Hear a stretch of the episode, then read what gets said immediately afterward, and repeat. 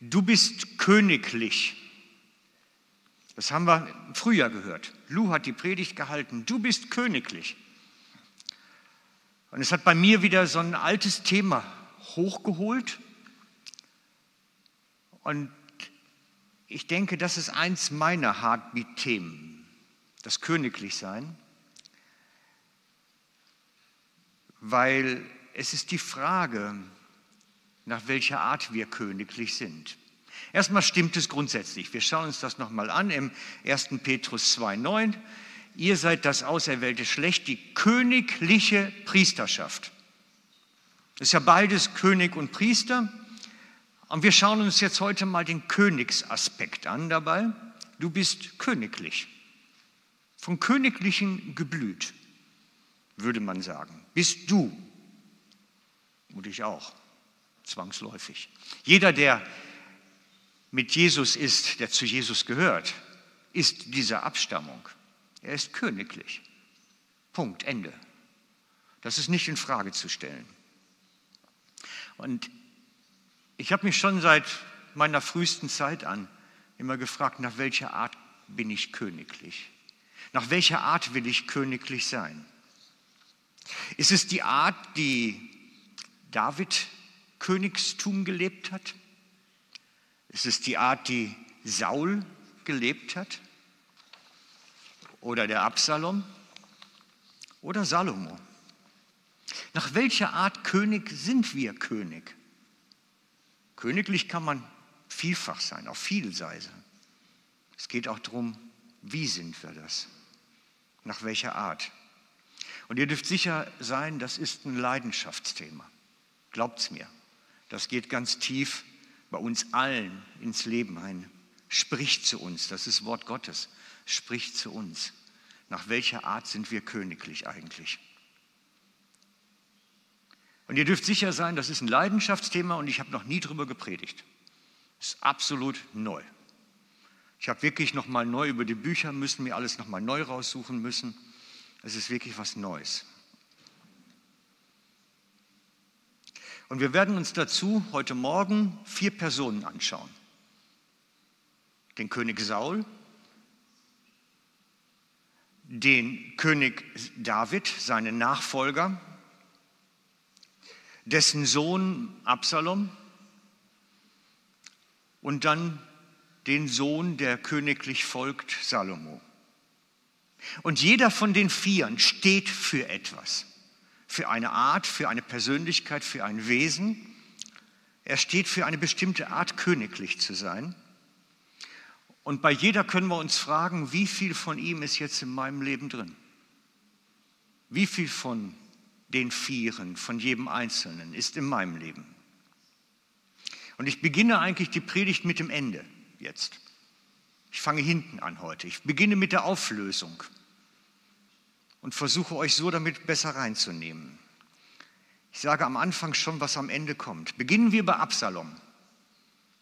Beginnen wir bei Absalom, dem Sohn Davids. Er sollte Davids Thronfolger werden. Er war dazu bestimmt, von der Geschlechterfolge, aber auch von der ganzen Bestimmung her. Er wäre Davids Nachfolger geworden. Also wenn David sterben würde, würde er folgen. Doch er wollte nicht warten. Wer weiß, wie lange das dauert. Wer weiß, wie das funktioniert. Er wollte nicht warten. Wer weiß, wie lange der Vater noch lebt. Vielleicht wird er dement und macht trotzdem weiter. Wer weiß. Also nahm er die Sache selber in die Hand. Er hat eine relativ groß angelegte Intrige sich überlegt und dafür gesorgt, dass alle im Volk erkannten, er ist der legitime Nachfolger, er ist der intelligentere, er ist der smartere, er ist der jugendliche, dynamische, der mutige, der voranschreitet. Ja, sie haben es alle sehen können und er hat das gut verkauft. 2. Samuel 14, 25. Es war in ganz Israel kein Mann so schön wie Absalom. Ja, der hat gewusst, wie man sich präsentiert, wie man sich zeigt. Und er hatte dieses Lob von allen. Er hatte dafür gesorgt, dass es alle mitkriegen, wie schön er ist, wie smart er ist, auch wie weise er ist. Er hat allen nämlich gezeigt, dass er der bessere Richter wäre, der bessere König. Er hat es demonstriert. Wir schauen uns die nächste Stelle auch gleich an. Im 2. Samuel 15, 1 bis 4, da geht es los. Und es begab sich danach, dass Absalom sich einen Wagen anschaffte und Rosse und 50 Mann, die seine Leibwache waren. Das tönt so ein bisschen wie die smarten jungen Männer heute. Man muss ja mindestens einen 5er BMW fahren mit einem M-Schild hinten dran und ein bisschen was hermachen, schön zum Barber gehen, auch jeden Tag mindestens. Ja, also man muss ein bisschen was zeigen, was man hat. Ob man es hat oder nicht, spielt keine Rolle, aber man muss zeigen. Er war auch so einer. Auch machte sich Absalom des Morgens auf, trat in den Weg beim Tor das ist der Ort, wo die Gerichtssachen verhandelt wurden damals. Und wenn jemand einen Rechtsstreit hatte und deshalb zum König vor Gericht gehen wollte, rief ihn Absalom zu sich. Er hat sie abgefangen, alle Gerichtsfälle. Zu mir bitte, zu mir. Und sprach zu ihnen, aus welcher Stadt bist du? Wenn er dann sprach, dein Knecht ist aus dem und dem Stamm Israel, so sprach Absalom zu ihm, siehe, deine Sache ist gut und recht, aber du hast keinen beim König, der dich hören wird. Und Absalom sprach, oh, wer setzt mich zum Richter des Landes, dass jemand, jedermann zu mir käme, der einen Streit oder eine Rechtssache hat, damit ich ihm Recht verschaffen könnte. Er hat allen offensichtlich gezeigt, dass er der Bessere wäre. Er wäre der bessere König. Er wird den Rechtsstreit des Einzelnen besser behandeln. Er hat gewusst, wie man sich zeigt dem Volk, damit sie alle wissen, ich bin der bessere König. Auf diese Weise überzeugte er die Männer, dass er besser ist als sein Vater. Und irgendwann kippt die Stimmung und sie sagen, jetzt machen wir ihn zum König. Und er sagt, ja, das ist richtig, das ist gut, das ist richtig und das ist gut. Damit er endlich seine ihm zustehende Königsrolle bekommt, damit der Bessere an die Macht kommt. Freunde, solche Menschen kenne ich zu Genüge über die Jahre des Lebens, die nicht warten können, bis sie dran sind, sondern die Sache selber in der Hand nehmen. Die nicht warten können, bis Gott die Sache hinausführt, sondern sagen, jetzt müssen wir da mal ein bisschen integrieren, ein bisschen machen, ein bisschen schieben, ein bisschen Stimmung machen, hier ein paar Gespräche, da ein bisschen zu gut zu reden, eine kleine Fanklicke bilden, ein paar Follower haben und dabei vergessen, dass Gott selber der ist, der einsetzt und absetzt. Er ist derjenige, der dahinter steht. Man kann das versuchen zu beschleunigen, ja, aber man wird immer Schiffbruch erleben. Ich habe gerade erst vor vier Wochen, ihr mögt das vielleicht nicht glauben, aber ich habe vor vier Wochen ein Gespräch gehabt mit einem Gemeindeleiter, einem Kollegen von mir. Und der erzählte mir bei Mittagsessen, dass er jetzt das Problem hat, dass sein zentraler Lobpreisleiter gekommen wäre und hätte gesagt, er hätte jetzt äh, den Eindruck, er wäre berufen zum Gemeindeleiter. Und er möge doch bitte zurücktreten jetzt und ihm Platz machen. Das gibt es wirklich. Und er sagt, ja, was mache ich jetzt? Der Mann ist in einer zentralen Rolle, der hat alle möglichen Leute um sich, die ihn hören und die das wahrscheinlich auch bestätigen würden. Die sagen, der Mann ist smart, der ist clever, der ist von Gott gesalbt und gesegnet. Sagt er, jetzt stehe ich da und habe so einen Frontenkrieg dann vor mir. Was mache ich jetzt damit? Es gibt wirklich, die Absaloms gibt es wirklich. Die sagen, jetzt bin ich dran, weil die Salbung und Berufung ist bei mir. Und jetzt muss ich Gas geben. Ich habe es selber zur Genüge erlebt, diese Geschichten. Und deswegen ist es ein Leidenschaftsthema. Dieses, nach welcher Art sind wir König? Es ist ein Leidenschaftsthema.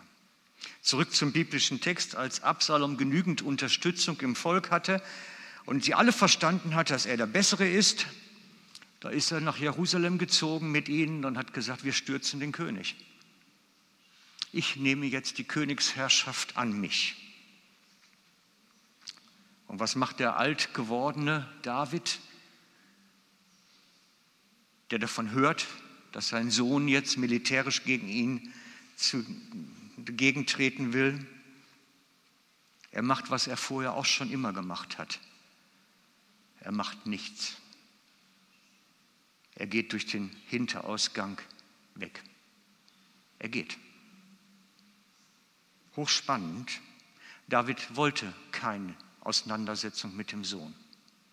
Er wollte nicht, dass das Volk entscheiden muss, wen sie jetzt als König haben. Er sagt sich, die bessere Entscheidung ist, ich gehe durch den Hinterausgang. Und vielleicht ist es ja auch die Situation, wo Gott mich absetzt. Vielleicht ist es ja der Moment, wo jetzt Ende für mich ist. Wer weiß. Ich überlasse es dem Herrn zu entscheiden, was aus mir wird. Und er geht durch den, wirklich durch den Hinterausgang und geht weg. Er wollte keinen Krieg im Volk und er wollte es Gott überlassen, was aus ihm wird. Und er hatte die Einstellung, wenn ich aber noch König von Gottes Gnaden bin, dann wird er mir Recht verschaffen. Auch dann noch. David hat sein ganzes Leben nach dieser Methode gelebt. Es war sein Leben. Zum Beispiel in seinen jungen Jahren, als ihn Saul zum, auf den Königshof holte und David diesem wahnsinnigen König mit der Harfe spielen musste, damit der Dämon in ihm ruhig wurde. Aber ab und an brach es dann aus Saul dann dennoch hinaus und er nahm den Speer und warf ihn auf David, um ihn aufzuspießen. Er war wahnsinnig. Einige Male. David ist dem Speer nur ausgewichen. Er ist dem Speer nur ausgewichen. Er wusste, er wird der nächste König von Israel sein. Gott hat ihn bestimmt. Doch er warf den Speer nicht zurück. Er warf den Speer nicht zurück, weil er wusste, dass er die Angelegenheit nicht selbst in die Hand nehmen darf. Er wusste, ich darf nicht selbst die Sachen herbeiführen. Er wusste, ich muss es Gott überlassen, wann der Zeitpunkt gekommen ist, dass er König wird und Saul abgesetzt ist. Nicht er muss es in die Hand nehmen. Er war damit Stück das Gegenteil von Absalom später. Absalom hat die Sache selber in die Hand genommen. Wenn der in der Situation gewesen wäre, er hätte den Speer zurückgeworfen, weil das ist ja die Gelegenheit Gottes, dass er jetzt endlich die Situation in die Hand gekriegt. Absalom hätte den Speer genommen. Er hätte es als eine Gelegenheit Gottes verstanden. Den König zu beseitigen, der ja sowieso nicht mehr dem Volk dienen kann, und selber in die Berufung hineinzukommen. Als David in die Höhle kam, wäre es am leichtesten gewesen, den König zu töten. Aber er macht es nicht. Er macht es nicht. Er wusste, ich muss es dem Herrn überlassen. Schauen wir uns die Situation mal an. 1 Samuel 24.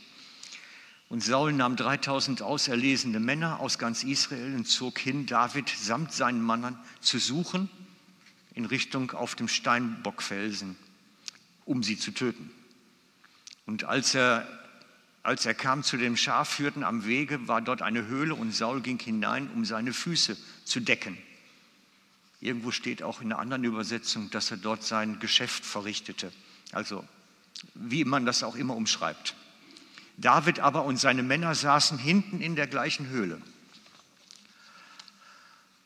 Da sprachen die Männer David zu ihm, siehe, das ist der Tag, von dem der Herr dir gesagt hat, siehe, ich will deinen Feind in deine Hände geben, damit du ihm tust, was dir gefällt. Seine Leute sagen, hey, jetzt ist die Gelegenheit, jetzt kannst du König werden, jetzt kannst du den beseitigen, den Verrückten, und kannst selber Königswürde annehmen. Und David stand auf und schnitt leise einen Zipfel von Rocks, äh, vom Rock Sauls. Aber danach schlug ihm sein Herz, dass er den Zipfel vom Rocks, Rock Sauls abgeschnitten hatte.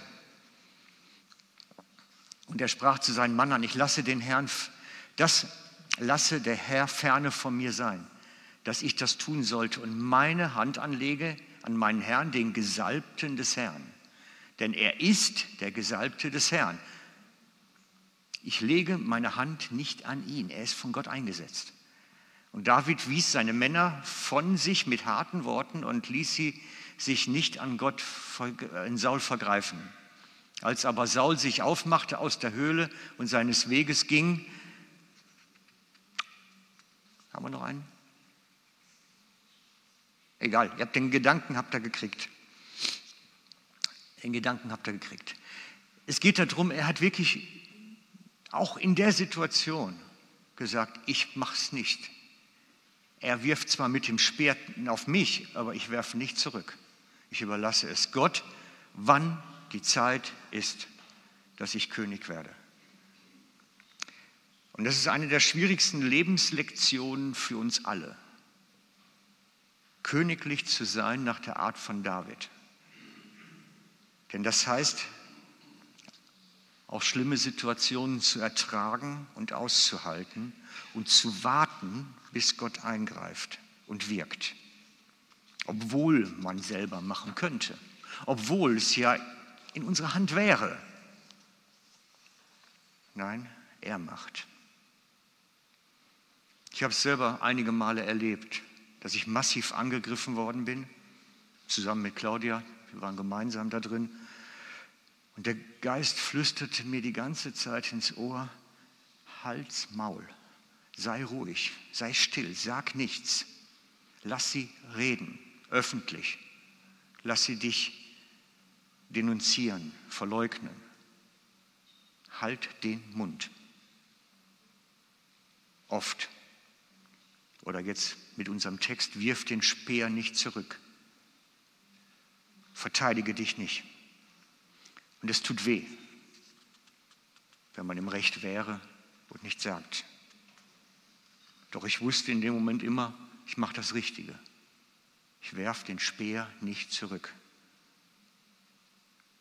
Königlich sein nach Davids Vorbild zerbricht das Herz. Das ist so. Und es erzeugt Schmerz und schafft Leiden. Aber das ist die Königsschule Gottes, Zerbruch. Es ist die Königsschule Gottes. Sie macht Zerbruch. Und das ist ein Stück weit, wir brauchen unser Ja dazu. Ich lasse mich darauf ein. Nun, wir haben jetzt schon eine Menge vom bösen Saul gehört. Oh, war wirklich ne Speerwerfer und wollte, ja, wollte David töten und, und, und. Aber Saul war nicht immer so.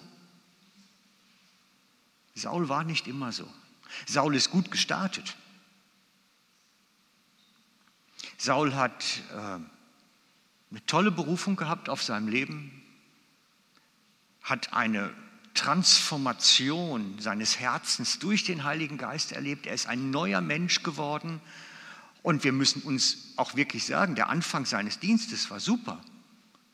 Er war der Erste, der Israel zu einem Staatsgebilde zusammengebracht hat. Er war der Erste, der eine Armee zusammengestellt hat und wirklich auch in Gottes Weisung und Ausführung die Philister geschlagen hat und, und, und. Er ist einen guten Start hingelegt. Er hat einen guten Start hingelegt.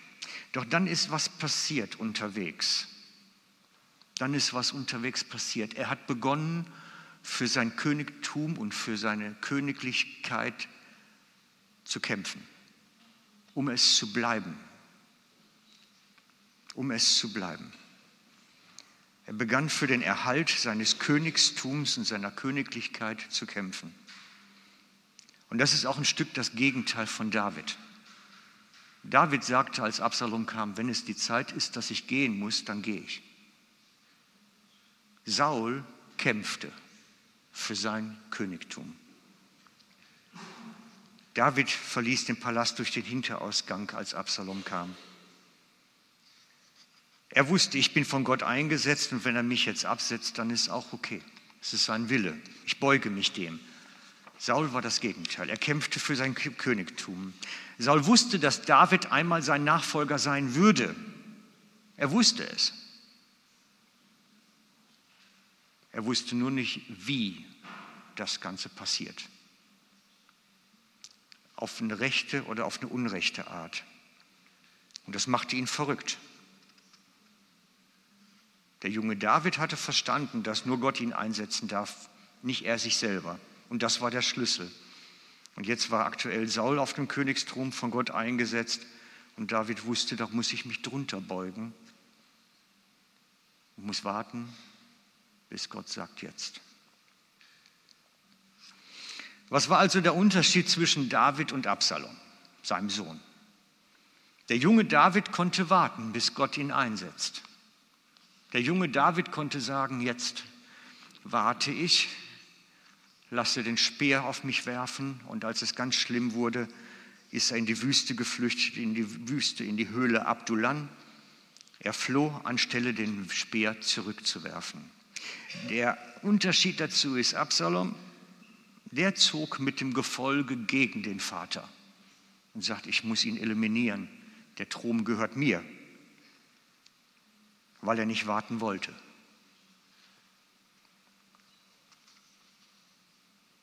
In meinem Leben gab es schon genug Absaloms. Und ich bin nach Davids Vorbild durch den Hinterausgang gegangen. Gesagt, ich möchte nicht, dass das Volk Gottes daran kaputt geht, dass die anfangen, sich gegenseitig zu zerfleischen. Ich gehe lieber allein durch den Hinterausgang. Wegen mir sollte nie eine Gemeinde gespalten werden. Und das ist eine schmerzhafte Erfahrung, die ich keinem wünsche, wirklich. Aber jeder Pastor, der lang genug dabei ist, kennt die. Die Erfahrung, dass Personen da sind, die einen absetzen möchten. Und man kann es manchmal schon vorher beobachten.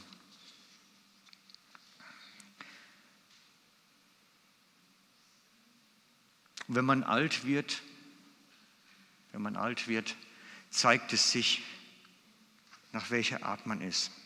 Der alte Saul warf den Speer, der alte David ging durch den Hinterausgang. Nach welcher Art sind wir am Ende? Nach welcher Art sind wir? Diese Geschichte von den Königen ist ein Heartbeat-Thema, ist ein Leidenschaftsthema, definitiv. Weil wenn man in meine Biografie reinschaut und sich mal den Lebenslauf anguckt und alles, dann wird man feststellen, dass da einige Male bei ist, wo ich geflüchtet bin durch den Hinterausgang. Bis dann meine Berufung habe ich mit 22 gekriegt, so wie alle jungen Leute irgendwie so eine große Schau fürs Leben haben und begeistert sind. Und dann feststellen, es geht gar nicht los, jetzt muss ich erst mal unten durch. Oftmals ist das so, meistens eigentlich. Einige Jahre später musste ich das erste Mal flüchten und habe dann so meine Höhle Abdullan gefunden. Bin dann fast 20 Jahre durch diese Wüste. 20 Jahre meines Lebens. Mit einem wilden Haufen zum Teil. Deswegen möchte ich einfach die Predigt heute auch meinen alten Weggefährten widmen. Also ihr guckt wahrscheinlich über YouTube zu. Heute Morgen ähm, das, das ist die Zeit. Die Zeit, als wir damals geflohen sind, gegangen sind und einige Weggefährten sich uns angeschlossen haben. Ich habe mich gefühlt wie David in der Wüste. Eine verrückte Truppe von Chaoten, ja, in der Wüste. Kamen einige Leute dazu.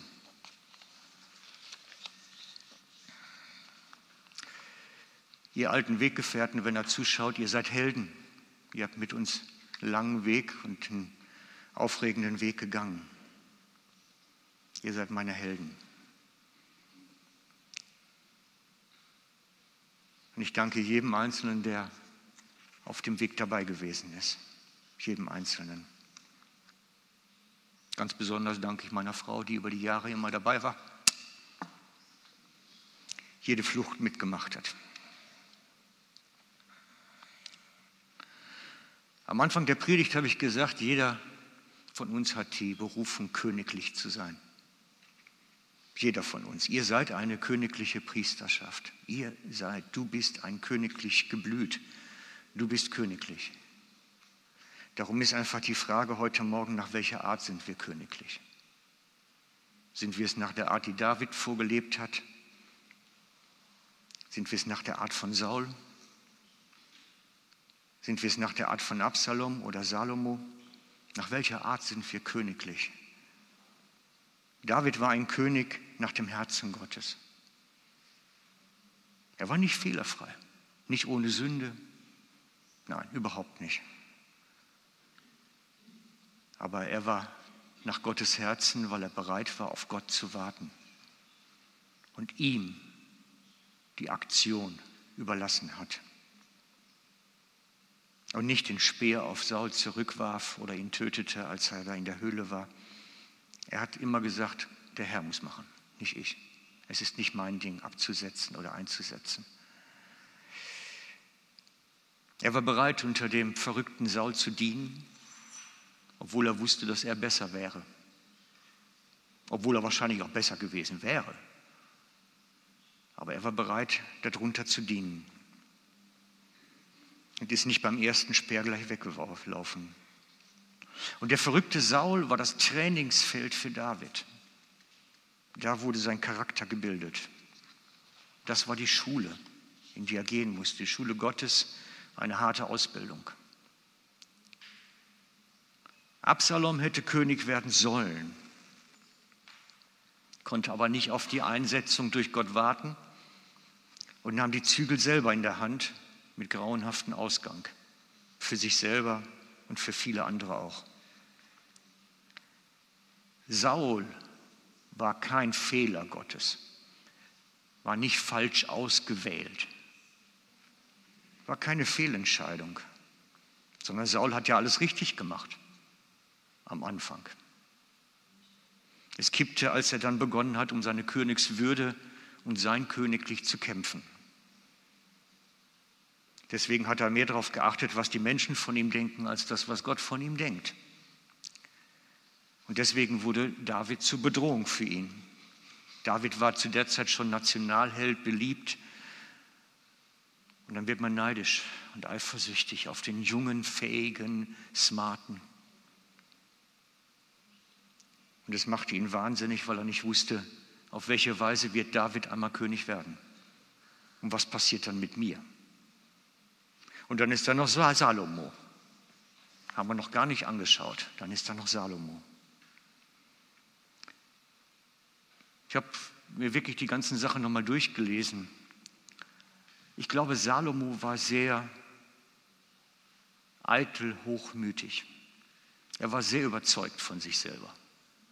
Sehr überzeugt von sich selber.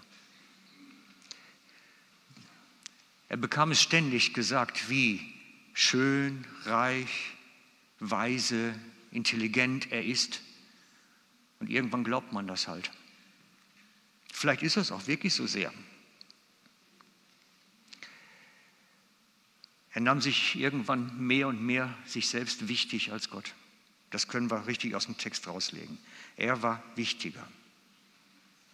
Und er hat vergessen, wo er herkam, wo sein Volk herkam, er hat vergessen, dass sie einmal Sklaven waren, dass sie ein Volk von Sklaven waren. Er hat es vergessen.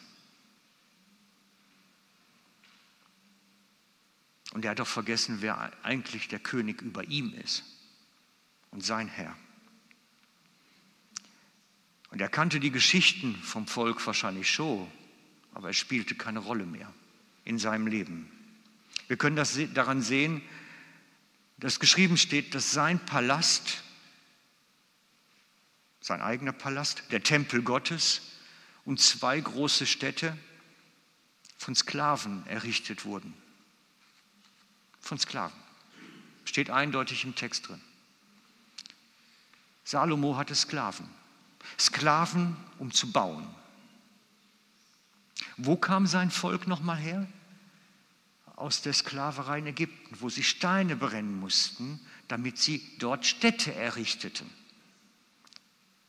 Und die, die selber einmal Sklaven waren, wurden jetzt zu Sklavenhaltern.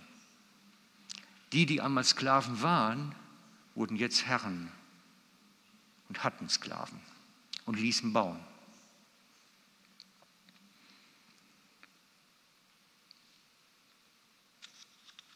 Und Gott, das wissen wir, hasst Sklaverei. Trotzdem ließ Salomo den Tempel von Sklaven bauen. Dann weiter hatte Gott verboten, dass Israel jemals wieder nach Israel zurück sollte. Es war im fünften Buch Mose ganz klar geregelt. Niemals wieder zurück. Was macht Salomo? Er geht zurück zum Nil, kauft dort Streitwagen und Pferde in großer Menge. Die besten behält er für sich den Rest verkauft er an die umliegenden Dörfer und, und Dörfer, Könige und Königreiche. Salomo wurde der erste global agierende Waffenhändler. Der war ein Waffenhändler und verdiente damit richtig gutes Geld. Indem er in Ägypten Streitwaren und Pferde importierte und dann damit handelte. Salomo hat in vielfacher Weise seine Weisheit, sein Geschick über die Anweisungen Gottes gesetzt. Vielfach. Man muss sagen, er hat eigentlich die Gottesweisung komplett ignoriert. Spielte keine Rolle in seinem Leben groß.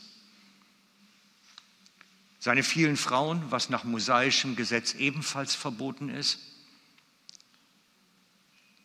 verführten ihn dann schlussendlich noch dazu, das erste Gebot zu brechen. Das erste zentrale Gebot von den Geboten Gottes. Eigentlich hat er sich einen feuchten Kehricht gekümmert, was eigentlich Gott interessiert. So würde man heute sagen. Vermutlich wird er ein wenig religiös gewesen sein und zu den Festtagen in den Tempel gegangen sein, aber ja, das muss man vielleicht auch als König in Judäa in Israel. Ja, wir sind königlich. Doch auf welche Weise? Und es ist Heartbeat-Thema, weil ich schon vor langer Zeit für mich entschieden habe, ich möchte eigentlich dieses Königlich nach dem Vorbild von David zu Ende laufen auch. Ich habe es am Anfang so begonnen und möchte es am Ende auch so zu Ende laufen. Ich brauche nicht um meine Berufung Angst haben, nicht vor dem Tag Angst haben, wenn Gott sagt, es ist zu Ende, vorbei, setz dich zur Ruhe. Und ich habe es auch nicht nötig, mit Speeren nach jungen Leuten zu werfen, die fähig sind. Brauche ich nicht. Weil es kommt der Tag, wo ich gehen muss. Vielleicht durch den Hinterausgang, vielleicht auch vorne raus. Dieser weise Herr hat mich berufen und nicht ich mich selber. Er hat mich zur Ausbildung in die Wüste geschickt und das war ein Teil meines Lebens. Und diese tollen Weggefährten wurden über all die Jahre mehr und mehr. Und nun habe ich mich entschieden, ich will diesen Lauf so zu Ende laufen.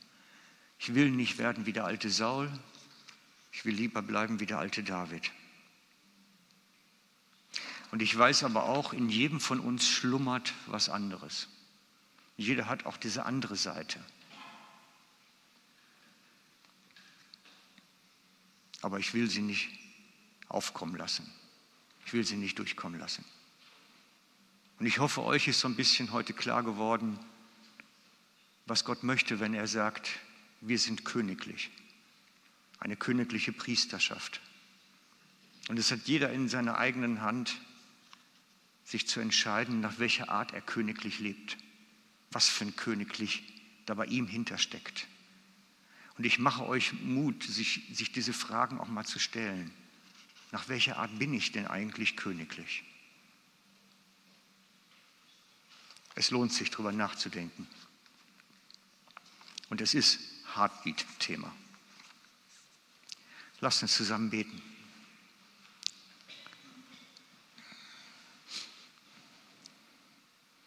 Vater, und ich danke dir dafür, dass du uns diese Vorbilder gegeben hast, dass wir sehen können am biblischen Text, was dein Wille ist und wie du dir das vorstellst. Und ich möchte dich bitten jetzt, dass du kommst und diese Geschichte von den Königen so wie du in unser Herz schreibst, dass wir erkennen, wo wir unterwegs sind und wie wir wo reagieren. Wir vertrauen deiner Leitung, deinem Reden, deinem Wirken. Du bist der, der unser Leben letztlich in seiner Hand hat. Und dir alleine vertrauen wir, was aus uns wird. Amen.